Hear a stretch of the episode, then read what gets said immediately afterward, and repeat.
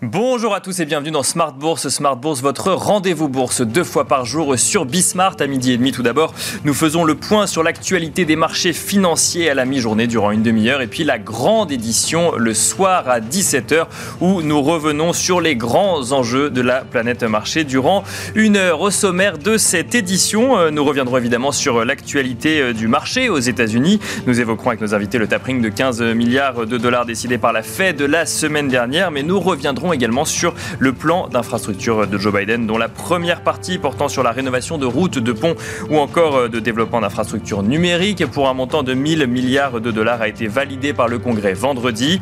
C'était l'étape la plus facile en un sens de ce plan puisque c'est le deuxième volet du plan d'infrastructure, qui donne du fil à retordre à Joe Biden au sein même de sa majorité, notamment sur le volet social. Celui-ci n'a finalement pas été soumis au vote vendredi, l'aile centriste des démocrates ayant demandé un chiffrage plus précis des dépenses du plan.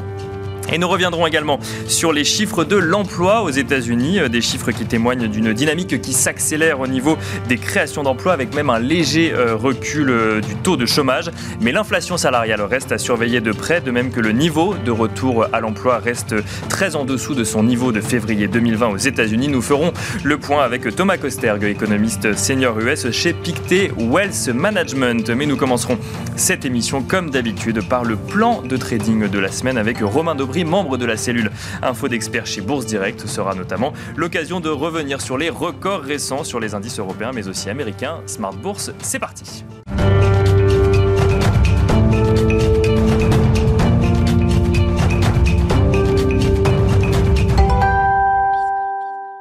Et on commence comme d'habitude cette émission avec Tendance Mon Ami, un résumé complet de l'actualité boursière du jour proposé par Alix Nguyen. Un peu de stabilité à la Bourse de Paris. L'indice profite encore et toujours du secteur du luxe, dont Hermès et LVMH sur de nouveaux sommets. Vendredi dernier, la franche amélioration aux États-Unis du marché de l'emploi permettait au CAC de réaliser sa première clôture au-dessus des 7000 points. Cette semaine, la vigilance sera de mise quant aux dernières données sur l'inflation américaine.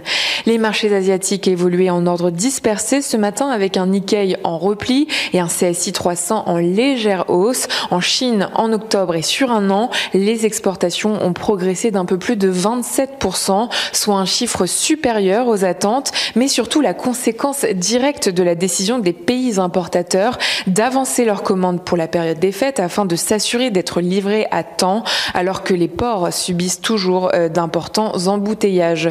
Vendredi à New York, les trois principaux indices clôturés sur de nouveaux records, stimulés par le rebond des créations d'emploi, euh, le marché réagissait aussi à l'adoption euh, par la Chambre des représentants du plan d'investissement euh, dans les infrastructures de 1000 milliards de dollars, un plan voulu par Joe Biden et déjà approuvé par le Sénat. À noter cependant que le volet social censé accompagner ce plan divise encore au sein du Parti démocrate. Ses chances d'être adopté par le Congrès sont donc incertaines. À la mi-journée et en cette veille de publication des chiffres des prix à la production États-Unis et à deux jours de celle des prix à la consommation, les contrats futurs sur indices américains sont en léger repli. Et une déclaration, celle de la présidente de la Fed de Kansas City, Esther George. Elle affirme que le risque d'une période prolongée de hausse des prix a augmenté, au même titre que les arguments en faveur d'une attitude patiente de la Banque centrale ont diminué. Les tensions sur le marché du travail et les perturbations dans les chaînes d'approvisionnement induisent une nouvelle poussée de l'inflation. On termine avec quelques valeurs. Eramet bondit, le groupe minier se lance officiellement dans la course au lithium avec l'annonce ce jour de la construction d'une usine en Argentine au premier trimestre 2022. La production devrait commencer début 2024 avec à terme un volume de 24 000 tonnes par an. Et puis Engie progresse légèrement, Bouygues recule, le géant du BTP va racheter Equance, filiale de service d'Engie, une transaction annoncée ce week-end au sortir d'un conseil d'administration de l'énergéticien français. Bouygues l'a donc emporté face à son concurrent Eiffage et au fonds d'investissement américain Bain. Le groupe va débourser un peu plus de 7 milliards d'euros et signe la plus grosse acquisition de son histoire. Voilà, tendance mon ami, c'était le résumé complet de l'actualité boursière du jour proposé par Alix Nguyen. Alix Nguyen que vous retrouverez dans Smart Bourse ce soir à 17h. On regarde rapidement la tendance sur le CAC 40. CAC 40 qui gagne 0,21% actuellement à 7055 points.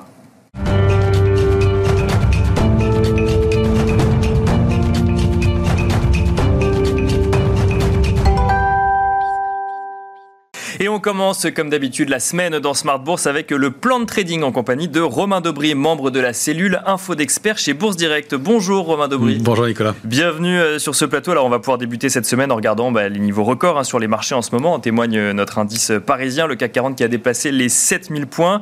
Les indices US euh, ne sont pas en reste non plus. Ils ont été portés par les chiffres de l'emploi aux États-Unis vendredi. Peut-être avant de rentrer dans le détail des indices, un mot rapide de la situation. On a un risque pandémique qui est, qui est qui est toujours présent au niveau mondial. On a l'inflation qui reste un sujet majeur, mais on a des marchés qui affichent un, affichent un optimisme à toute épreuve, finalement, Romain. Oui, tout à fait. Euh, et, des risques, on pourrait en ajouter d'autres, effectivement. Est-ce que la demande va continuer à persister à ce niveau-là Et, et, j'en passe. Et de niveau de complaisance aussi sur euh, les, dans les portefeuilles, qui diminue un petit peu sur l'indice parisien, mais qui est, qui est toujours euh, assez important. des niveaux de, volatilité qui sont bas, avec à noter déjà techniquement une petite divergence haussière sur l'indice VIX qu'il va falloir gommer rapidement, parce que le, VIX, l'indice de la volatilité sur le, S&P, ce qu'on appelle l'indice de la peur, touche des niveaux de support, a rebondi sur des niveaux de support autour de 14 euh, et indique des petites divergences haussières. Donc il y a un petit risque à surveiller de ce côté-là. Mais euh, effectivement, force est de constater que le dépassement des plus ou moins 6800 points sur, le, l'indice CAC 40, on le regardera en détail, euh, eh bien, a, débloqué un potentiel haussier qui est déjà en partie consommé. On, va, le voir aussi plus en détail, mais dont on, approche de cibles techniques, mais avec un potentiel haussier qui ne se dément pas. Il y a eu un peu d'intérêt ouvert. Euh, du côté des marchés dérivés, un phénomène intéressant, c'est que euh, la, position ouverte sur le futur CAC 40 sur le mois de novembre n'évolue pas beaucoup. Elle évolue au, rythme de la spéculation de plus ou moins 1000 ou 2000 contrats depuis qu'on a franchi ces 6800 points. En revanche, euh, elle s'étoffe sur le mois de décembre. ça pourrait vouloir dire que les, les opérateurs transfert ou ouvre déjà de l'intérêt sur le mois de décembre et que euh, pour l'instant on continue euh, donc euh, assez sereinement cette, cette fin d'année qu'on accompagne et qu'on prend des positions un peu plus longues qu'habituellement en termes de temps. voilà, alors c'est pas des intérêts très forts, l'intérêt reste moyen sur le futur CAC 40, mais on voit qu'il est déjà en train de se renforcer sur le, sur le mois suivant, alors que sur novembre c'est plutôt des arbitrages. Et c'est aussi ce qu'on constate, pas mal d'arbitrages, des petits allers-retours dynamiques. donc on va devoir gentiment, euh, compte tenu du, potentiel de, hausse qui a déjà été consommé, eh bien, à mon avis, s'orienter vers des stratégies de plus de stock picking, d'aller chercher plus en détail les valeurs. Alors, on va regarder le CAC 40 plus en détail. Juste avant, peut-être un mot des indices euh, américains, le S&P 500 notamment, bah, qui lui aussi va de record en record hein, pour le coup. Complètement. Alors, le S&P 500 et nous avait euh, donné des, des, frayeurs en relative euh, en début euh, au mois de septembre, avec un mouvement de baisse un peu marqué, la sortie d'un canal haussier de long terme, rupture, et puis on, une structure de rebond qu'on avait bien identifiée, que, que, je vous montre plus ici, mais un biseau, qui permettait d'aller chercher les plus hauts historiques. Donc cette zone de 4000, 4546 points, niveau autour duquel on, s'inquiétait d'un possible retournement baissier ou d'une mhm. poursuite haussière possible. Ce sont les acheteurs qui l'ont apporté après une bagarre qui a été assez intense hein, pendant, pendant quelques, quelques séances, 4 ou 5 séances assez, assez marquées avec des signaux de retournement baissier possible, euh, étoile filante ou étoile du soir, même peut-être en, passe de validation euh, en, début de, il y a une dizaine de jours. Et puis euh, ça s'est invalidé, c'est les acheteurs qui ont repris la main. On a débordé ces niveaux techniques, donc cette zone maintenant qui devient notre alerte de court terme, 4546, 4598, qui a été débordée. Et puis le canal haussier de long terme qu'on réintègre pour aller chercher déjà quasiment à deux points près la cible qu'on avait fixée dans l'alternative haussière. Aux alentours de 4720, on est monté à 4718. Donc ça, c'est le, niveau de résistance. On voit cette cette bougie en toupie tout en haut de marché, en mhm. graphique journalier sur la S&P de vendredi, qui montre un peu d'indécision, un peu de doute, ce qui n'est pas normal compte tenu du, mouvement qui a eu lieu. Euh, et donc une accélération haussière euh, qui va peut-être euh, marquer un petit peu le pas à court terme, de quelques heures, quelques jours. avant, pourquoi pas de poursuivre. Donc vous avez les, cibles suivantes hein, qui seraient situées un peu en dessous de 4900 points. Il va falloir pour ça quand même réussir à s'installer au-dessus de 4720. Ce sont des niveaux importants, mais pour l'instant, c'est le, le, sens de, de l'histoire. Sur le Nasdaq, même, même tendance, Romain? Sur le Nasdaq, on est proche de la cible la zone cible, c'est une structure de retournement. Là, on n'est jamais sorti du canal. Oui, on est resté dedans, effectivement. Haussier, on, a, on a fait semblant, on l'a testé, mais on est reparti. On a formé une structure de retournement haussière. Si on zoomait un peu en 4 heures, là c'est un graphique en journalier, on aurait vu une figure de retournement en épaule tête épaule inversée, avec pareil, des bougies d'indécision sur des sommets, euh, des possibles figures de retournement, et puis le, contre-pied à nouveau, et le franchissement de 15 676 qui devient notre alerte de court terme, vous voyez qu'on en est loin. Euh, accélération haussière, avec du volume qui s'est étoffé en fin de semaine. Euh, on peut y voir là effectivement des gestions qui disaient qu'elles voulaient intervenir hein, sur repli et qui donc probablement ont été contraintes d'intervenir un peu plus. Donc un volume qui s'est aussi étoffé, qui accompagne ce mouvement de hausse, et une zone cible qui est proche. Donc la, la, zone cible idéale, c'était 16 546. Le niveau de support, 13 16 362. Pardon. Donc cette zone cible importante. Et puis le haut du canal haussier qui pourrait être la, cible complémentaire. Vous voyez qu'on n'en est plus très loin maintenant. le potentiel haussier euh, sur les indices, en tout cas, reste euh, probablement à court terme un peu limité. Donc on voit hein, ces mouvements effectivement bah, d'acheteurs de, qui ont la main sur les marchés, euh, sur les marchés américains. Est-ce que c'est la même chose? Alors effectivement sur le CAC 40, on a, on a touché des records récemment, mais est-ce que c'est la même chose au niveau européen, Romain? Alors sur l'Eurostox, oui, c'est le même mouvement. pareil, zone de congestion, on a eu un doute. Alors est-ce qu'on peut y voir un triangle symétrique, en tout cas une zone de congestion? Le débordement euh, de 4180 points a permis de développer du potentiel haussier sur, euh, sur un, un indice Eurostox qui s'approche, lui, alors de, c'est intéressant, de la borne haute de son canal haussier de long terme. Euh, vous voyez en violet, vous voyez les deux bornes. on, voit quand même que la tendance est beaucoup plus plate que ce qu'on pouvait voir sur les indices américains. Effectivement, les, indices américains, ces niveaux-là, ils les ont largement débordés. Nous, sur l'indice parisien, on l'a fait aussi. L'Eurostox, c'est plus calme, mais en tout cas, le, potentiel haussier s'est réactivé. Donc on a des niveaux intermédiaires 4308. La cible idéale, c'est 4403. Et puis les cibles complémentaires, c'est 4448 et 4538. On a plusieurs niveaux de, cibles euh, compte tenu de la, congestion qu'on a connue précédemment. Ce sont des, répliques de ce, mouvement de congestion euh, qui permettent de donner les cibles et qui permettent de viser effectivement probablement dans les jours ou semaines qui viennent euh, le, haut du canal haussier puisque l'alerte s'éloigne un peu même si on garde toujours cette, petite complaisance. On remonte nos seuils d'alerte, hein, l'alerte de court terme et puis de moyen terme, vous les avez à l'écran, 4034. Un mot du, euh, DAX 30, euh, Romain, alors qui lui a touché évidemment des records euh, il y a un petit bout de temps, qui reste sur ces niveaux records. Est-ce que pour autant il y a un potentiel de hausse sur le, sur le DAX 30 graphiquement? Alors graphiquement aussi, oui, on est toujours en train d'osciller. On a réussi à s'éloigner un peu de la, borne haute du canal haussier de long terme, de la même façon que sur l'Eurostox, vous voyez que lui il arrivait dessus. Le, DAX, lui, il est collé autour de ce niveau de la borne haute de ce canal depuis le mois d'avril dernier. il, sous-performe complètement. Alors là, il a réussi effectivement à s'en dégager un peu avec un peu de puissance un peu de volume. Reste qu'il y a toujours cette structure, et c'est pour ça que c'est le petit bémol de, l'analyse graphique de la semaine, enfin, et, du contexte actuel, euh, au sein d'une structure en triangle inversé. Une mhm. structure en triangle inversé, c'est toujours un signe d'indécision, de désorientation du marché, euh, et il y a un risque correctif qui est important et qu'il va falloir déborder 16 040, qu'on n'arrive pas à déborder ce matin, euh, rapidement, qui sont les, tops de, précédents. vous voyez que l'indice DAX sous-performe, il n'arrive pas à déborder ces tops, et il va falloir aller s'installer au-dessus, franchement, en clôture, avec des volumes pour pouvoir considérer qu'on invalide cette structure de triangle inversé. En revanche, on va remonter nos niveaux d'alerte et la zone euh, qui est située entre la borne haute du canal aussi en violet et 15 810 points est un niveau d'alerte important euh, qu'il ne faudrait pas enfoncer euh, au risque de, bien valider cette structure de triangle inversé et donc, d'inverser la tendance. Et d'inverser la tendance et déclencher un mouvement de baisse. Alors, on ne donne pas de cible baissière dans ces mouvements-là, c'est un signe de désorientation. On va surveiller les supports, mais c'est toujours en haut de marché des, structures qu'on n'aime pas beaucoup et qu'on surveille quand même. on sent quand même qu'il y a eu en fait un, un mouvement haussier, que ce soit aux États-Unis ou en Europe, mais on est dans une phase d'hésitation aujourd'hui. C'est qu'on on se demande un peu comment ça va évoluer pour la suite. C'est ça. Il y, a, ce contexte hein, qu'on évoquait pas mal avec pas mal d'incertitudes. Et puis, bah, les entreprises qui délivrent extrêmement bien, des résultats excellents, mais est-ce qu'elles vont pouvoir poursuivre à délivrer de cette façon-là?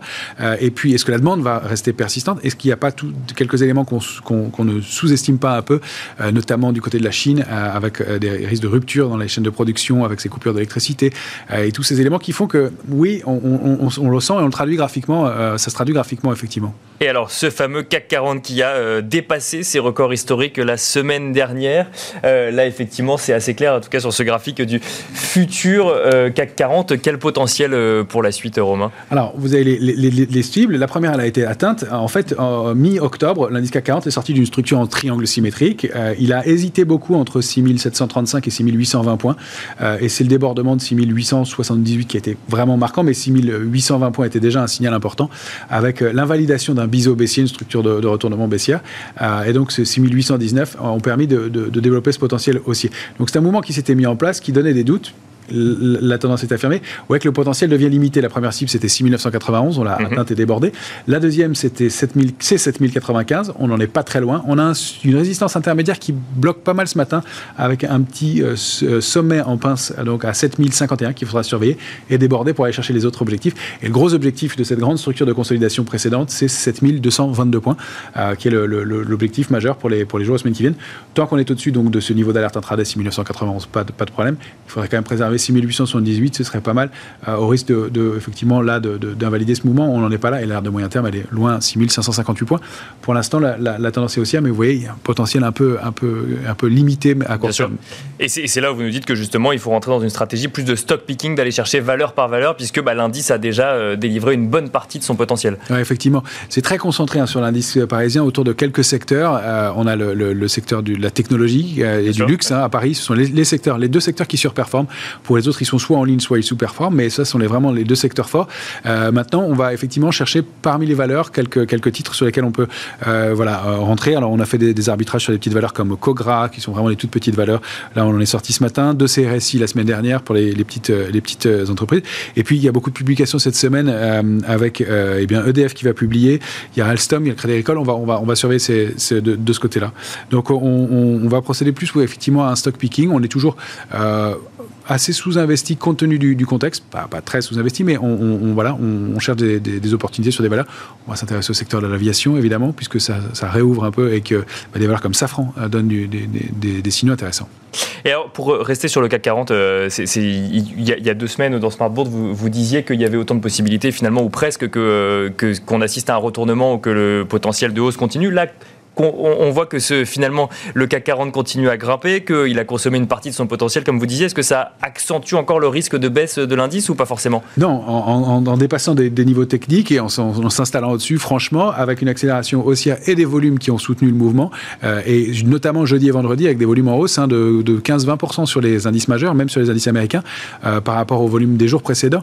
Euh, c'est un, signal d'un mouvement fort. C'est le signal aussi qu'il y a des gestions qui peut-être étaient un peu en retard, qui voulaient rentrer sur repli, qui ont bien euh, décidé d'utiliser une partie de, leur, liquidité, de leurs avoirs, suite aux évolutions de la fin de la semaine dernière, notamment effectivement euh, la, réunion de la Banque centrale euh, américaine et puis les chiffres de l'emploi aussi aux États-Unis. Donc tout ça fait que oui, il y a un moment qui, qui s'est déclenché, qui s'est décanté. Le risque, il existe toujours. Il y a un peu de complaisance du côté des options. À mon avis, il est peut-être un petit peu décalé dans le temps maintenant et l'impulsion, elle est plutôt haussière. Donc il faut comprendre que toutes ces bonnes nouvelles finalement ont porté l'indice, à voir si ces bonnes nouvelles continueront à porter les marchés euh, quand il s'agira de regarder les, euh, les, publications trimestrielles des entreprises euh, sur le quatrième trimestre de l'année, c'est ça? Peut-être effectivement de, voir un peu plus tard dans le temps si on peut, on peut maintenir ces niveaux-là. Merci beaucoup Romain Dobry. Alors je rappelle, dans, ce plan de trading, on rappelle également l'agenda de la semaine. On rappelle que bah, cette semaine, les investisseurs vont prendre connaissance de l'inflation hein, aux États-Unis pour le mois d'octobre. On suivra également l'indice ZOO du climat économique en zone euro en Allemagne pour le mois de novembre, on suivra la, réunion de l'Eurogroupe. Hein. Les ministres des Finances de la zone euro se réunissent pour évoquer les perspectives macroéconomiques de la région et notamment euh, l'inflation. Et puis on notera la production industrielle en septembre pour euh, la zone euro également. Merci euh, Romain Debris. Je rappelle que vous êtes membre de la cellule Info d'experts chez Bourse Direct.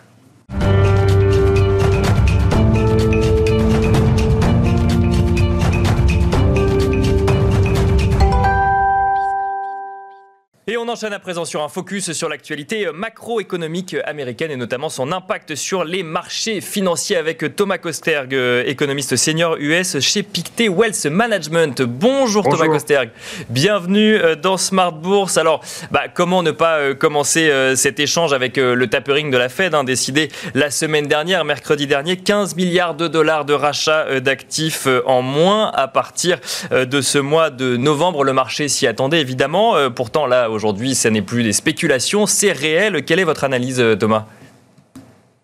Oui, mon analyse, c'est que la Réserve fédérale reste euh, tout de même patiente, hein, puisque le QE ne devrait s'arrêter finalement qu'au mois de juin l'année prochaine, alors même qu'on a des signes que l'économie va bien et que l'inflation a plutôt tendance à surprendre à la hausse. Donc une relative sérénité de la Réserve fédérale, notamment sur le plan monétaire, alors même qu'on a quand même des signes d'un réchauffement de l'inflation et même ce qu'on a vu vendredi, euh, d'un réchauffement euh, même euh, très réchauffé des salaires américains. Donc c'est assez étonnant quand même de voir une, cette dichotomie entre une réserve fédérale qui est très sereine, en particulier pour ses perspectives de montée des taux d'intérêt, et de l'autre côté, ben, une, vision euh, économique euh, qui tend plutôt vers quand même des tensions inflationnistes. C'est ça, c'est que d'un côté, la Fed dit il n'y aura pas de hausse de taux pour nous avant fin 2022, voire 2023, et Jérôme Powell qui nous dit les facteurs transitoires de l'inflation restent des facteurs transitoires. Et ce que vous dites, c'est que finalement, bah, il faut quand même faire attention parce que cette inflation, elle est toujours là et elle est de plus en plus forte et elle commence à s'auto-alimenter avec ces salaires qui montent également, c'est ça? Oui, alors je, crois qu'on reste dans un cadre d'inflation tiré par les coûts plutôt que par les euh, salaires, euh, mais néanmoins il faut quand même surveiller de près ces salaires. Hein. On rentre dans une zone un peu de, danger quand on regarde les salaires euh, des, euh, voilà, les, salaires sont euh, augmentent de quasiment 5%. Pour les ouvriers, c'est du 6%. Pour le secteur des loisirs et de l'hôtellerie, on est quasiment à 11% de hausse en glissement annuel. Donc, on, bref, on a clairement une dépression sur les salaires qui sont, qui sont là et qui continuent. Donc là, pour l'instant, je ne pense pas qu'on aurait une inflation auto-entretenue via les salaires, mais le risque commence à monter hein, de ce type d'inflation. Et alors, un mot justement sur les chiffres euh, de, l'emploi là dont on parle et qui ont été publiés vendredi. Donc, c'est 531 000 emplois créés en octobre, c'est 81 000 de plus euh, qu'attendu. Le chômage qui recule, 4,6%, euh, donc après 4,8% en, septembre.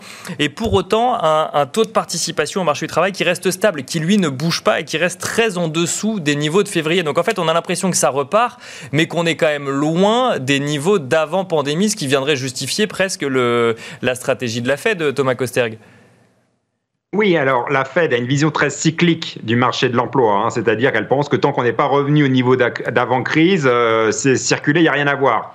C'est une analyse qui mériterait un peu plus de raffinement, puisqu'on a des changements structurels sur le marché de l'emploi qui font que le marché a changé. Et en fait, on pourrait être sur un marché de l'emploi qui est déjà très tendu, à mon avis. Deuxième point, euh, c'est euh, que le marché de l'emploi est bouché. Il y a un marché, le marché est bouché. C'est-à-dire que vous avez 10 millions de postes ouverts aux États-Unis, mais vous avez un marché où euh, y avait 500 000 à peu près de création de postes par mois. Donc on, est loin du compte. On est loin du compte. Donc il y a un vrai problème d'offre et de demande sur ce marché de l'emploi. Et à mon avis, euh, Jérôme Powell met un peu trop l'accent sur le côté cyclique de ce marché de l'emploi. Ça, veut dire quoi? Ça veut dire que bon, le, marché de l'emploi, il y a trop d'offres et pas assez de demandes. Finalement, il n'y a pas assez de gens qui postulent et qui ensuite vont travailler et que la Fed regarde ça d'un peu trop près par rapport à l'inflation qui, elle, s'enflamme de l'autre côté. C'est ce qu'il faut comprendre, Thomas Kosterg?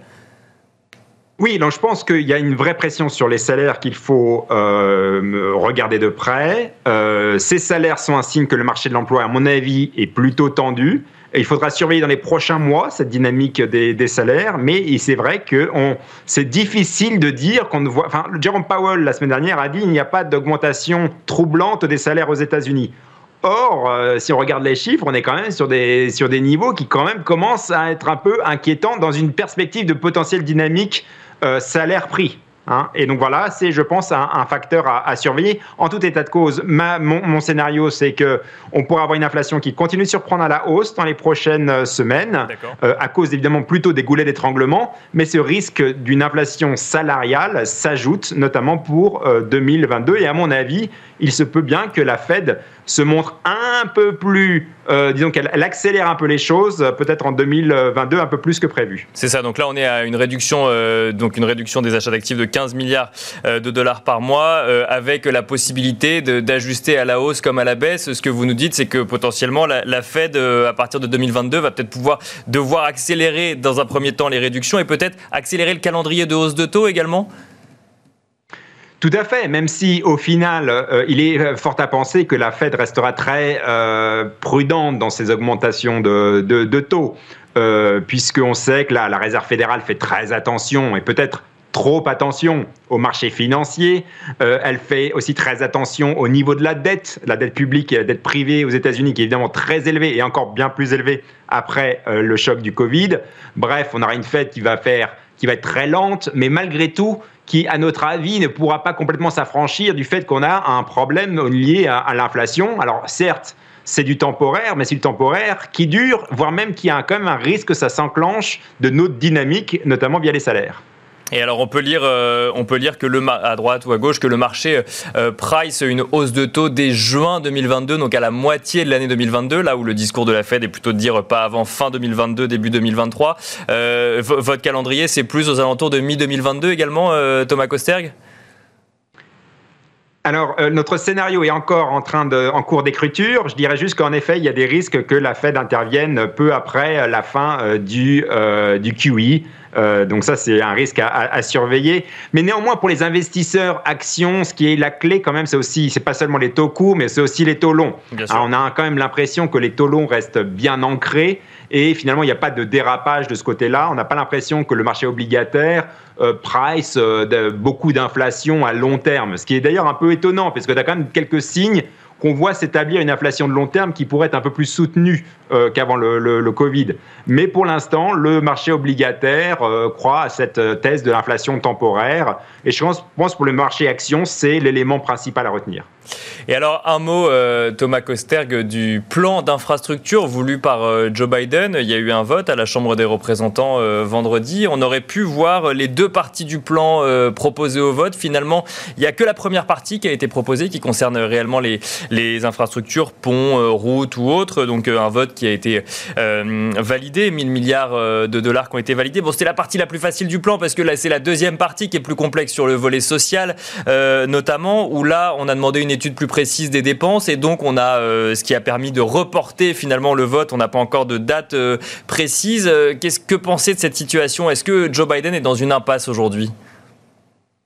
En tout cas, le, le, Parti démocrate est très euh, divisé, ça c'est sûr. On sait que la majorité au Sénat, notamment, c'est ça qui va poser problème. La majorité au Sénat est très faible, hein, puisque c'est 51 voix contre 50 euh, républicaines. Les républicains sont contre euh, ce nouveau plan de dépenses sociales hein, de 1,75 trillion de, dollars. Donc, point numéro un, ça risque de coincer au Sénat, même si je pense que ça peut quand même finir par, euh, par arriver au mois de, décembre. Mais voilà, les risques d'échec sont assez euh, importants. Et deuxième point, il faut remettre ça dans le contexte que l'inflation était devenue un problème politique. Certes, les salaires augmentent assez fortement, y compris ceux des personnes les moins bien payées, les salaires faibles, hein, c'est ceux qui augmentent le plus vite. Mais néanmoins, ce qui a l'air d'être un problème politique pour l'administration Joe Biden à l'heure actuelle, c'est l'inflation hein, qu'on voit partout dans le prix, par exemple, de, de l'essence, les matières premières, etc., etc.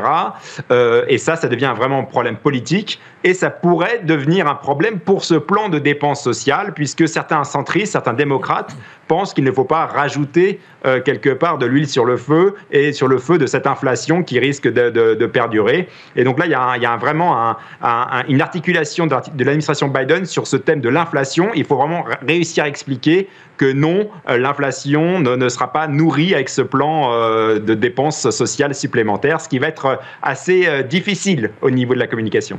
C'est ça, c'est cette crainte finalement que même si c'est un volet d'aide sociale, que ça vienne alimenter une inflation qui est euh, déjà au plus haut. Merci beaucoup euh, Thomas Kosterg d'avoir répondu à nos questions dans Smart Bourse. Je rappelle que vous êtes économiste senior US chez Pictet Wealth Management. Merci à vous également d'avoir suivi cette édition de la mi-journée de Smart Bourse et on vous donne rendez-vous ce soir à partir de 17h pour la grande édition de Smart Bourse, une heure pour décrypter les enjeux de marché. À ce soir.